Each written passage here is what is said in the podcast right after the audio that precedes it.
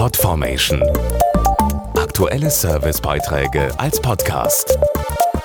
Regelmäßige Infos und Tipps aus den Bereichen Gesundheit und Ernährung.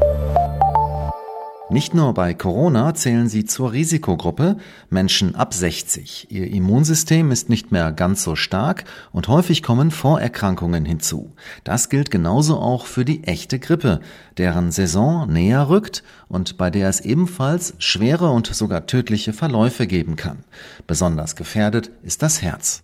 Auch wenn Corona das Thema dieser Tage ist, sollten Menschen ab 60 jetzt auch daran denken, sich vor der Grippe zu schützen, wie das Robert Koch Institut rät. Warum, beschreibt Professor Dr. Hans-Georg Predel. Nun, für diese Altersgruppe steigt beispielsweise das Risiko, kurz nach einer Grippe einen Herzinfarkt zu erleiden, bis zu zehnfach an und die Wahrscheinlichkeit eines Schlaganfalles bis zu achtfach. Patienten mit einer Vorerkrankung am Herzen haben außerdem ein fünfmal so hohes Risiko, an einer Grippe zu versterben. Deshalb ist eine Grippeimpfung sehr wichtig als eine wirksame Maßnahme, diese Risiken zu vermindern. Impfen lassen sollten sich außerdem Menschen mit chronischen Erkrankungen, Schwangere oder Beschäftigte in medizinischen Berufen. Der beste Zeitpunkt für die Impfung ist im Oktober oder November, bevor die Grippewelle ab Januar ihren Höhepunkt erreicht. Bei Menschen über 60 und Risikogruppen bezahlt die Impfung sogar die Krankenkasse. Also schützen Sie sich und Ihr Herz.